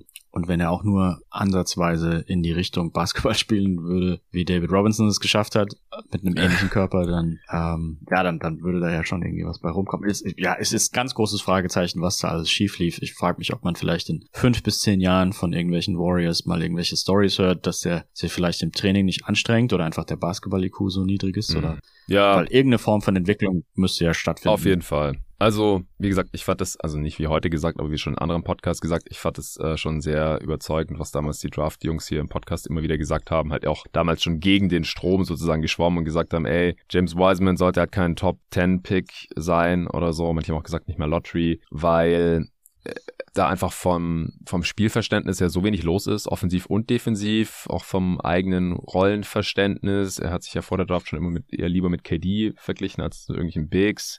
Und dazu halt noch die fehlende Spielpraxis und dann waren sie halt teilweise auch vom Körper nicht so super überzeugt, also einfach was die Beweglichkeit angeht, Okay. dass man mit ihm, dass die Warriors mit ihm halt nicht mehr wirklich switchen können und so. Äh, solche Sachen, das kam da irgendwie alles zusammen. Ich fand das sehr überzeugend, äh, zusammen dann mit dem, was ich auch von Wiseman Ah. gesehen hatte. Also ich, ich nur ganz kurz, Ja. ähm, ich will es nicht zu lang treiben, aber und er hat nur drei Spiele gespielt, die die Ja, das war Size das ist Problem. winzig im College, Ja. sehr winzig und auch nicht gegen starke Gegner. Aber er hat halt 80 Prozent seiner Zweier getroffen, 20 von 25. Pro 40 Minuten hat er 34 und 18 aufgelegt mit fünf Blocks, hat ein 150er Offensive Rating, ein 80er Defensive Rating und ein plus 18 Box plus minus. Also da war schon, da waren schon Indikatoren da, dass der gut werden könnte mit 7-1, 240. Ähm, ja, ich, wie gesagt, also ganz großes Fragezeichen. Da muss irgendwas schiefgelaufen sein, irgendwie innerhalb der Warriors, Hm. glaube ich. Aber Es war halt einfach keine NBA-Prospect-Konkurrenz wirklich. Ich kann mich erinnern an eine Szene, da ähm, hat er gegen Kevin Pritchard einen Switch gehabt, also einer der wenigen Spieler, die dann irgendwann auch in der NBA gelandet sind. Ich weiß nicht, ob es der einzige war, gegen die er überhaupt mal ran musste da im College. Und dann hat er halt so einen Fadeaway-Jumpshot genommen. also, ja. Aber das machen die, das machen die jetzigen Draft Prospects auch. Also ich, ich, ich glaube, den, den Punkt, den ich versuche hier zu machen, ist, dass, dass man fast für über alle momentan auch Prospects, die jetzt im 2023er Draft landen, irgendwas viel Schlechtes sagen kann und dass du eigentlich von allen immer erwartest, dass sie sich dann positiv entwickeln. Und dass das alle eigentlich auch tun. Vor allem die hohen Picks und vor allem eben Leute, die so einen Körper haben. Und bei ihm hat es einfach dann völlig ja. gefehlt. Also ich will ja auch nicht ausschließen, dass der immer noch ein solider Backup sein kann. Das Vielleicht will ich jetzt auch gar nicht sagen, aber, Aber- ja. diesen Vertrag. Kann er nicht rechtfertigen, deswegen habe ich ihn auf sieben, auf acht hatte ich Lonzo Ball. Äh, welche, welchen Rank musst du jetzt noch raushauen? die neun oder die acht. Ähm, raus. äh, Norman Powell habe ich hier. Ah ja, ich habe über ihn nachgedacht. Der verdient nämlich auch noch vier Jahre lang 19 Millionen ähm, pro Saison im Durchschnitt mhm. und hat im Moment bei den Clippers, also der ist wirklich in all diesen absolut katastrophalen Two-Man-Lineups und Three-Man-Lineups, die zu den schlechtesten der Liga gehören. Die, die Clippers sind ja gar kein, die Clippers sind ja ein mittelgutes Team, mhm. aber mit ihm auf dem Feld spielen sie halt wie, wie die Hornets oder wie die Pistons. Er hat ein On-Off von minus elf im Moment. Und ähm, das war auch letztes Jahr schon nicht gut. Letztes Jahr war es bei minus sechs. Ja, stimmt. Also da, da wäre es irgendwie gut für die Clippers, wenn der einfach überhaupt keine Minuten spielen würde. Und der, ja, dafür halt vier Jahre 19 Millionen. Ja, letzte Saison waren es halt nur fünf Spiele. Ja, so ein bisschen von dem Typ, also da gibt mehrere irgendwie von denen, die, die so ihre 19 Millionen, Evan Fournier ja auch ihre 19 Millionen pro Jahr bekommen haben obwohl sie halt so ein ziemlich mittelmäßiger Bench-Microwave-Scorer eigentlich höchstens sind und dann auch noch irgendwie einen Schritt runter gemacht haben. Also, dass die überhaupt schon die Verträge bekommen haben, fand ich natürlich auch komisch. Ich habe da noch ein, zwei mehr von dem Stil. Aber Paul fällt halt dummerweise genau auch da rein. Ja, letzte Saison war in dem paar Spielen nach dem Trade, äh, wie gesagt, es waren nur fünf, für die Clippers wenigstens noch super effizient. Ich würde es eher Rauschen abtun, ja. diese 125 Minuten. Ja, ja. Aber diese Saison hat er die ineffizienteste Saison seiner Karriere seit seiner dritten. Da war so ein bisschen in ein Loch gefallen. Da passt es dann halt auch mit seinem Impact leider zusammen. Also ich, ich habe halt noch die Hoffnung, dass das jetzt halt 22 Spiele waren und bei den Clippers halt auch so Paul George, Kawhi Leonard, in and out of the lineup, bla bla. Also ich glaube, dass er dieses Gehalt halt einfach rechtfertigen kann. Das ist ja so guter Sixth Man, gutes Sixth Man Gehalt oder schlechter Starter, so ungefähr diese 16,7 bis 20,5 Millionen. Es besteht die Chance, dass er jetzt in der Age 29 Season einfach immer schlechter wird. Ist auch ein Spieler, der so ein Stück weit von seiner Athletik abhängig ist. Er hat aber auch einen sehr guten Wurf, den er auch diese Saison trifft, aber alles andere funktioniert halt irgendwie gerade nicht mehr so gut. Ja, defensiv wahrscheinlich auch ein bisschen überschätzt. Ich, ich kann es nachvollziehen, dass du ihn hier drin hast. Ich habe kurz drüber nachgedacht, mich dann dagegen entschieden. Ich habe auf 9, auf 9 und 10 eigentlich, kann ich, kann ich schon mal verraten. Ich habe da den äh, Ex-Blazers Backcourt. Auf 9 habe ich CJ McCollum, auf 10 dann noch Damon Lillard. Oh. Weil die beide jetzt Ü30 für die nächsten Jahre noch sehr, sehr, sehr gut entlohnt werden. Äh, Lillard nochmal um einiges teurer als McCollum, aber auch um einiges besser. Ich fange mit McCollum an. Der wurde ja letzte Saison von den Blazers zu den Pelicans getradet, hat im Trade nicht so viel gekostet. Dachte ich schon, oh ja, nice Move für die Pelicans. Und ich fand McCollum, auch weil er immer wieder verletzt war, schon auf seinem Vertrag, den er damals hatte, eher überbezahlt mit 33,3 Millionen. Jetzt hat er noch eine vorzeitige Extension bekommen, nochmal 35,8 Millionen, dann nochmal 33,3 Millionen und dann äh, 30,7. Also immerhin declining aber hat bis 2026 und er ist halt ein kleiner Guard, der sowieso schon noch nie so super athletisch war und halt auch sehr abhängig ist von seinem Pull-up aus der Midrange und auch von drei. Und das funktioniert diese Saison schon nicht mehr so toll. Also die Pelicans haben ja eine geile Saison, aber da geht oft so ein bisschen unter, dass McCollum eigentlich ja, eine der schlechtesten Saisons seiner Karriere spielt. Wahrscheinlich die schlechteste, seit er Most Improved Player geworden ist 2016. Äh, 105er Offensivrating, 33 Prozent seiner Dreier, 46 Seiner Zweier trifft er nur noch. Also er hat immer noch so die, die Flashes, aber ich habe halt die Befürchtung, dass es, dass er seine Leistung nicht mehr so konstant bringen können wird, um, um dieses Gehalt wirklich zu rechtfertigen. Also er war für mich immer so ein Sub-All-Star-Level. Defensiv, wenn er nicht neben einem anderen kleinen Guard spielt, funktioniert das besser. Und bei den Pelicans ist er meistens dann der einzige kleine Spieler, dann ist es okay, ist es tragbar. Aber ich habe halt die Befürchtung, dass er das offensiv auch nicht mehr rechtfertigen können wird bis 2026.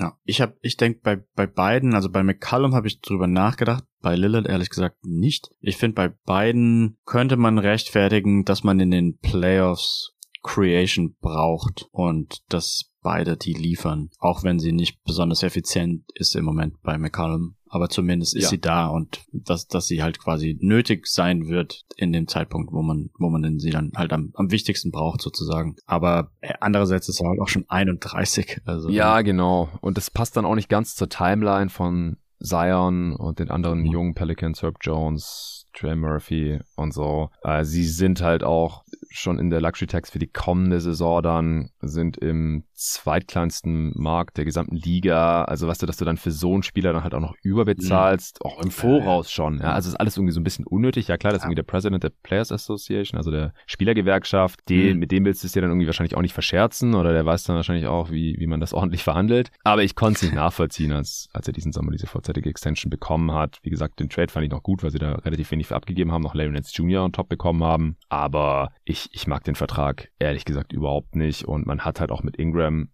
die Creation, Shot Creation bei einem viel größeren Spieler, bei einem jüngeren Spieler. Ich finde, man muss sich wahrscheinlich mittelfristig für einen von beiden entscheiden. Und da hätte ich mich einfach auf Ingram festgelegt ja. und McCallum dann erstmal den Vertrag ausspielen lassen und dann kannst du ja immer noch entscheiden, kann ich den jetzt günstig halten oder setze ich den irgendwie direkt durch Dyson Daniels oder so intern.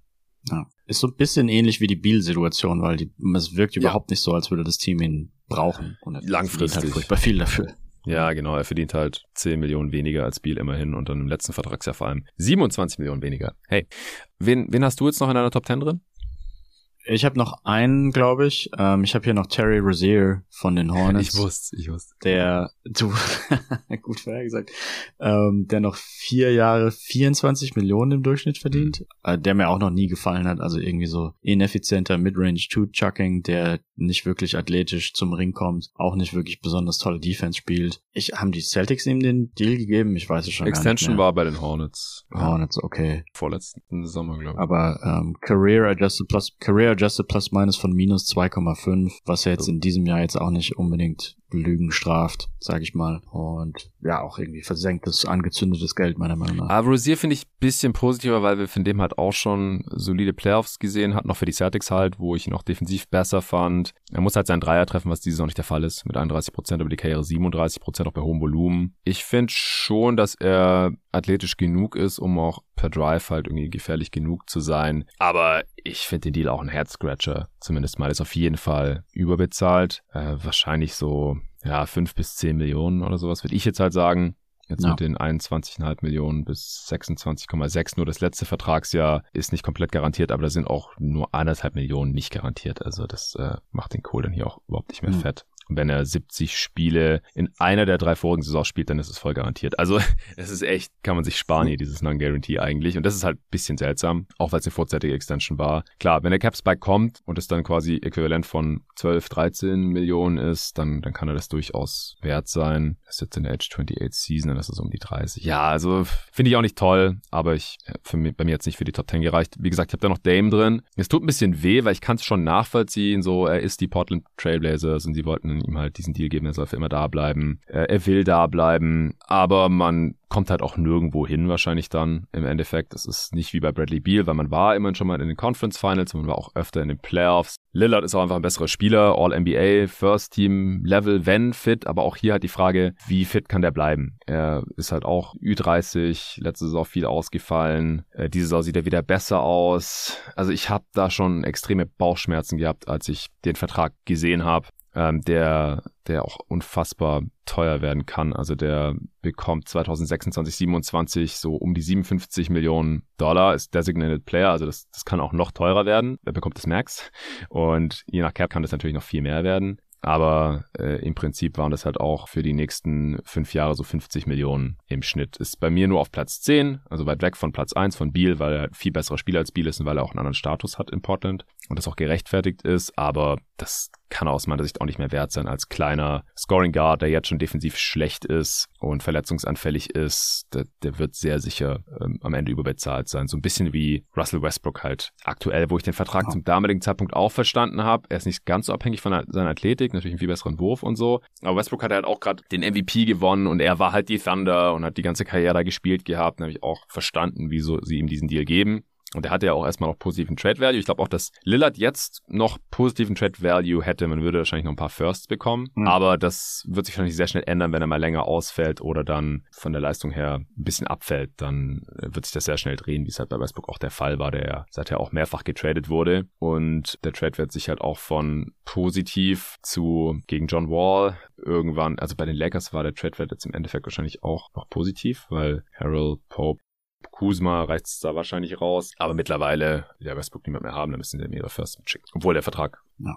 ja die, die Kombination einfach aus Alter und Länge ist das, was mir Kopfschmerzen bereitet, dir ja auch. Genau, er ist schon 32. Und, und die Höhe, also 63 Millionen in 2027. Dann ist er wie alt? Dann ist er 36,5 oder so. Ja.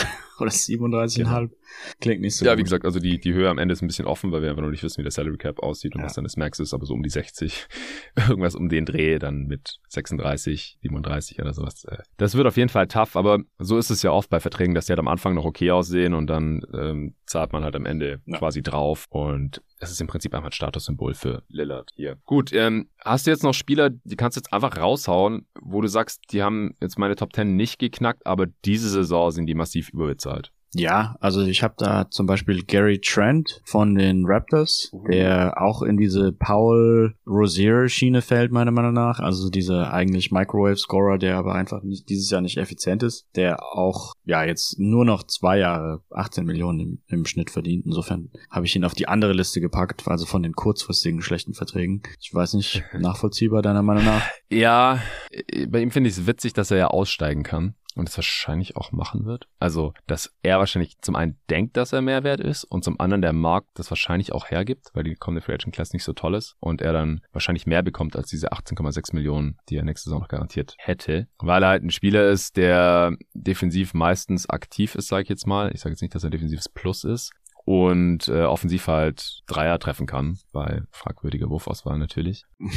ich habe ihn jetzt nicht auf die Liste gepackt, weil ich finde ihn, glaube ich, nicht massiv überbezahlt. Und ich habe auch genug andere Kandidaten gefunden. Also zum einen natürlich Westbrook 47,1 Millionen. Wir haben es ja gerade schon besprochen, wie der Vertrag ja. zustande kam und wie er jetzt äh, angesehen wird. Das ist einfach unfassbar. Einfach weil es auch so viel ist. War natürlich damals auch ja. absolute Merkstil für ihn. Und dann habe ich noch D'Angelo Russell hier drauf mit 31,4 Millionen. War auch ein Merkstil, genau. der, der normale. Der wäre bei mir auch als übernächstes gekommen. Ich, ich habe von unten hin aufgerollt, ah. aber ich würde natürlich auch, also wenn du, wenn du oben anfängst mit den, ja. mit den schlechtesten, äh, was wir ja vorhin tatsächlich gemacht haben, dann, dann würde ich auch Westbrook auf eins nehmen. Ich hätte Clay Thompson dann bei mir auf, auf zweitschlechtes. Ja, bei den, da habe ich auch noch vorhin drüber nachgedacht, weil der auch nächste Saison noch 43,2 Millionen bekommt, komplett garantiert. Ja, er ist im Endeffekt bei mir auf Platz 18 oder sowas runtergefallen, weil es einfach noch so viel schlechtere äh, Verträge gibt. Aber, also allein, dass er diesen Max-Deal damals bekommen hat, während er gerade diese, oder nachdem er diese Knieverletzung bekommen hat, das war schon krass, war echt ein heftiges Commitment der Warriors, weil sie ihn halt zwei Jahre für gar nichts bezahlt haben, zweieinhalb Jahre. Und ja. äh, er jetzt halt niemals 40 Millionen wert ist. Er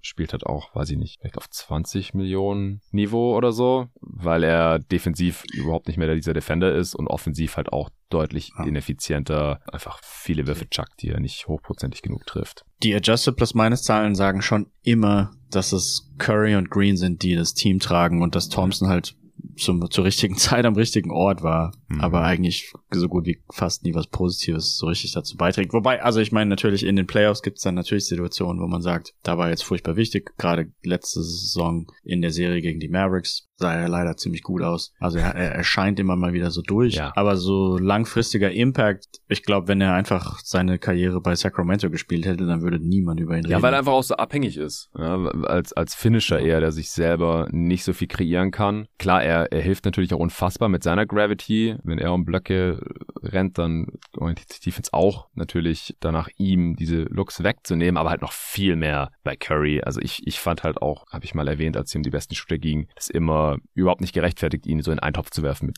Curry. Ja, die Splash Bros, beides mhm. die krassesten Shooter all time. Ja, nee, eigentlich ist Curry der krasseste mit riesigem Abstand und ja, dann ja. irgendwann kommt Clay in einer ja, Reihe noch mit, mit vielen anderen.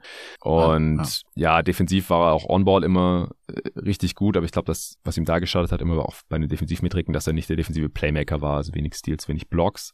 Und offensiv war halt, obwohl er diese krasse Dreierquote hatte, auch nie so richtig effizient. Über die Karriere 109er Offensivrating ist echt ziemlich enttäuschend eigentlich, wenn, hm. wenn man es mit seinem Status vergleicht, dass er halt über 41 Prozent seiner Dreier getroffen hat. Also nur seine Dreier, wenn er nichts anderes gemacht hätte als Dreier zu nehmen, dann hätte er ein Offensivrating von 120 gehabt oder sowas. Das heißt, alles andere, was er gemacht hat, hat das komplett runtergerissen, weil er überhaupt kein Playmaker natürlich auch ist. Ja. Und ja, auch kein richtig guter Slasher und so. Ballhandling immer ein bisschen was gefehlt und so. Aber wir wollen jetzt hier auch nicht komplett trashen. Er ist einfach nur aktuell überbezahlt. Und ja. davor äh, war sein Vertrag ja immer durchaus wert. Ich würde jetzt noch Kyrie Irving raushauen mit knapp 37 Millionen Dollar. Dafür würde gerade auch niemand traden. Das ist so ein bisschen der Gradmesser, den ich hier angelegt habe. Ähm, zum einen ist er spielerisch nicht mehr auf dem Niveau, wo er schon mal war. Und zum anderen äh, ist halt immer diese tickende Zeitbombe, was er diese Regular Season auch schon wieder unter Beweis gestellt hat. Deswegen auch nur 22 Spiele bisher gespielt, äh, inklusive super schlechte PR natürlich fürs Team und für ihn selbst, was weiß ich, Verträge gekündigt und so weiter und so fort. Aber einfach nur der Impact auf dem Spielfeld, der, ja, der ist auch nicht da, wo er sein müsste für 37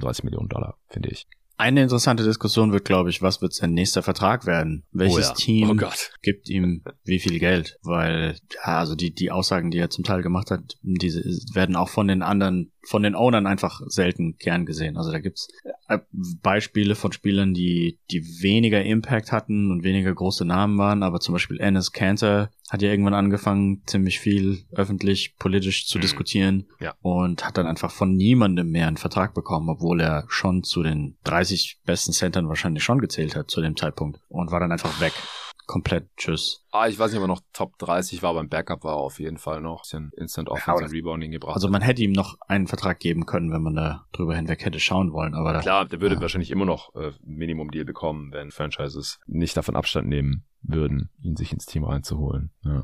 ja, wen hast du jetzt noch auf dieser Liste für, für diese Saison? Ähm, ja, sorry, ich habe ich hab ähnlich wie, naja gut, weiß nicht, ob ähnlich wie Irving, aber ich habe Kyle Lowry hier. Ähm, ja, den, den habe ich tatsächlich bei der anderen Liste noch, weil der nächste Saison auch noch äh, knapp 30 ja. Minuten verdient, ja. ist auch bei mir auf 16. Ja, ja. Bei Miami sieht's ja, die ganze Saison sieht irgendwie nicht ganz so rosig aus und er ist jetzt 36, fast 37 und mhm. eben noch die anderthalb Jahre mit dem Geld. Er spielt jetzt nicht schlecht, wenn ich die Heat-Spiele schaue, aber er reicht halt auch nicht aus, um da irgendwas Großes Positive zu bewegen. Ja, der Payroll von Miami ist ja auch relativ teuer insgesamt ja. und man ist im Moment, ähm, ah gut, man ist sieb siebter, man hat sich jetzt ein bisschen gefangen und vier Spiele in Folge, in Folge gewonnen. gewonnen, Baby. Ah, nicht schlecht. Ja, ja waren aber auch äh, überwiegend schlechte Teams. Ja, ich, ja. ich glaube, der Lowry seinen Trade, der bringt bisher noch nicht die gewünschten Ergebnisse, aber das war bei seinem Alter vielleicht auch so ein bisschen das Risiko und bessere Alternativen hatten die Heat halt nicht. Äh, Wäre aktuell wahrscheinlich auch schwierig, ihn zu traden. Trendet auch abwärts wegen des Alters, immer wieder verletzt. Ja, kann ich nachvollziehen. Ich, ich hatte natürlich Jonathan Isaac noch hier auf der Liste und Rishon Holmes habe ich auch noch drauf. Verdient oh. über 11 Millionen diese Saison und danach nochmal so 12, 13. Äh, letztes Jahr Player Option, 15% Trade Kicker, also all die schönen Sachen und er spielt einfach gar nicht mehr gerade. Ja. Würde ich jetzt nicht abschreiben. Also er hat es bei mir nicht auf die andere Liste geschafft, ähm, weil er in der Age 29 Season und mit seinem Skillset, glaube ich, diesen Vertrag vielleicht nochmal wert sein kann. Entweder als Backup, der viel spielt, äh, verdient ja auch kein Starter Gehalt oder so unteres Starting Big Gehalt vielleicht, aber wahrscheinlich auch eher bei einem schlechten Team dann äh, kann er nochmal diese Rolle vielleicht ausfüllen. Ich glaube, er passt bei den Kings eher nicht rein, als dass er jetzt total schlecht geworden ist. Ja. Ich hätte bei mir als nächstes äh, Nikola Vucevic von den Chicago Bulls. Mm der diese Saison noch 22 Millionen verdient. Und ja, auch wieder so ein Team, wo fast nichts rund läuft. Ähm, defensiv eigentlich so gut wie immer schlechter mit ihm auf dem Feld, jede Saison. Und ja, also in Orlando hat er ja ein paar Jahre gehabt, da sah er gut aus. Vor allem mhm. gerade, wenn er seine Dreier trifft und halt eben so Stretchback spielen kann. Aber in Chicago, oh, also da, da läuft ja einiges schief. Hatten wir ja auch schon mhm. angesprochen. Lonzo plus Levine. Ähm, Patrick Williams sieht nicht gut aus, aber, aber auch wieder jemand, der, obwohl er halt gutes Geld verdient, ja, nicht, nicht den Impact bringt, der irgendwie das so ein bisschen ins Positive leiten könnte. Ja, also ich fand ihn, ich finde diese Saison deutlich besser als letzte. Letzte wäre hier auch ganz weit vorne bei mir gewesen ich finde, so im Vakuum ist er, glaube ich, schon ein 22 Millionen Spieler. Die Frage ist halt immer, äh, für welches Team, in welcher Situation. Und äh, ja, bei mhm. Chicago haben wir auch beim Eastern Conference Power Ranking, glaube ich, schon genug gesprochen. Aber diese Saison ist er immerhin wieder effizient. Der Dreier fällt wieder mit 37 Prozent. Aus dem Zwei-Punkte-Bereich ist er wieder effizienter geworden. Also er spielt aus meiner Sicht schon eine deutlich bessere Saison als letzte, aber ich kann es nachvollziehen. Äh, da rennst du mir auch tendenziell offene Türen ein mit Vucevic. Ja, ich habe hier ansonsten noch äh, Will Barton, den wir auch schon im Easter Conference Power Ranking angesprochen haben, was du, glaube ich, gesagt hast, der mhm. seine Kohle gerade auch nicht wert ist. 14,4 Millionen expiring. Caris LeVert bin ich auch kein großer Fan von den Cavs mit 19 ja. Millionen. Das ich habe mich vorhin unterbrochen bei D'Angelo, D'Angelo Russell glaube ich. Stimmt. Ja, sorry. Ja, der findet nochmal Aber der ist bei mir auch dann, ja, ähm, hatte auch in seiner Karriere noch nicht allzu viele Jahre mit positivem On-Off. Also sein ähm, Karriere Plus-Minus-Wert ist minus fünf und sein Karriere On-Off-Wert ist minus 2,5. Gerade bei den Timberwolves hat er einen On-Off-Wert von minus 8. Ähm, auch im Adjusted Plus Minus defensiv einfach nie, nie wirklich positiv aufgefallen. Und äh, 31 Millionen. Ja, zum Glück expiring. Aber diese Saison, das ist natürlich tough. Also würde jetzt auch keiner für traden. Hast du jetzt noch irgendeinen Spieler auf dieser Liste, den wir noch gar nicht genannt haben? Nee, ich glaube, wir haben alle durch. Fournier hast du, hattest du genannt, glaube ich, gell? Ja, genau. Vorhin, Anfang, ja. weil er noch bis zu drei Jahre hat. Ja. Nee, dann, dann habe ich tatsächlich alle. Ja, außerhalb von meiner Top 10 der ersten Liste, also noch mehrere Jahre. Äh, schädlich sind jetzt noch drei Namen, die wir noch gar nicht genannt haben heute. Einer ist Rudy Gobert. Also habe ich auch drüber nachgedacht.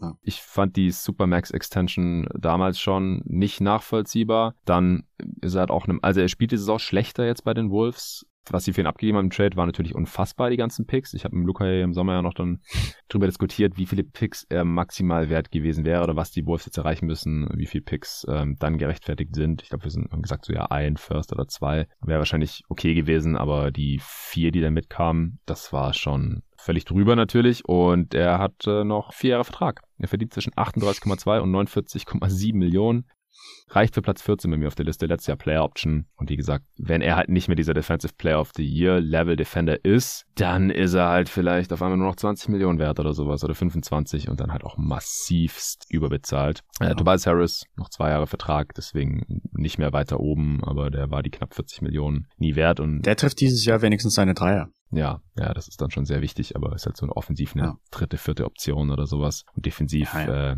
jetzt auch kein massives Plus. Und dann noch Julius Randle ist im ersten Jahr seiner Extension gerade noch vier Jahre zwischen 24 und knapp 30 Millionen, also nicht so super, super teuer, gerade nach dem Aber hey, die Knicks haben gerade den längsten Winning Streak der Liga. Ja, ja.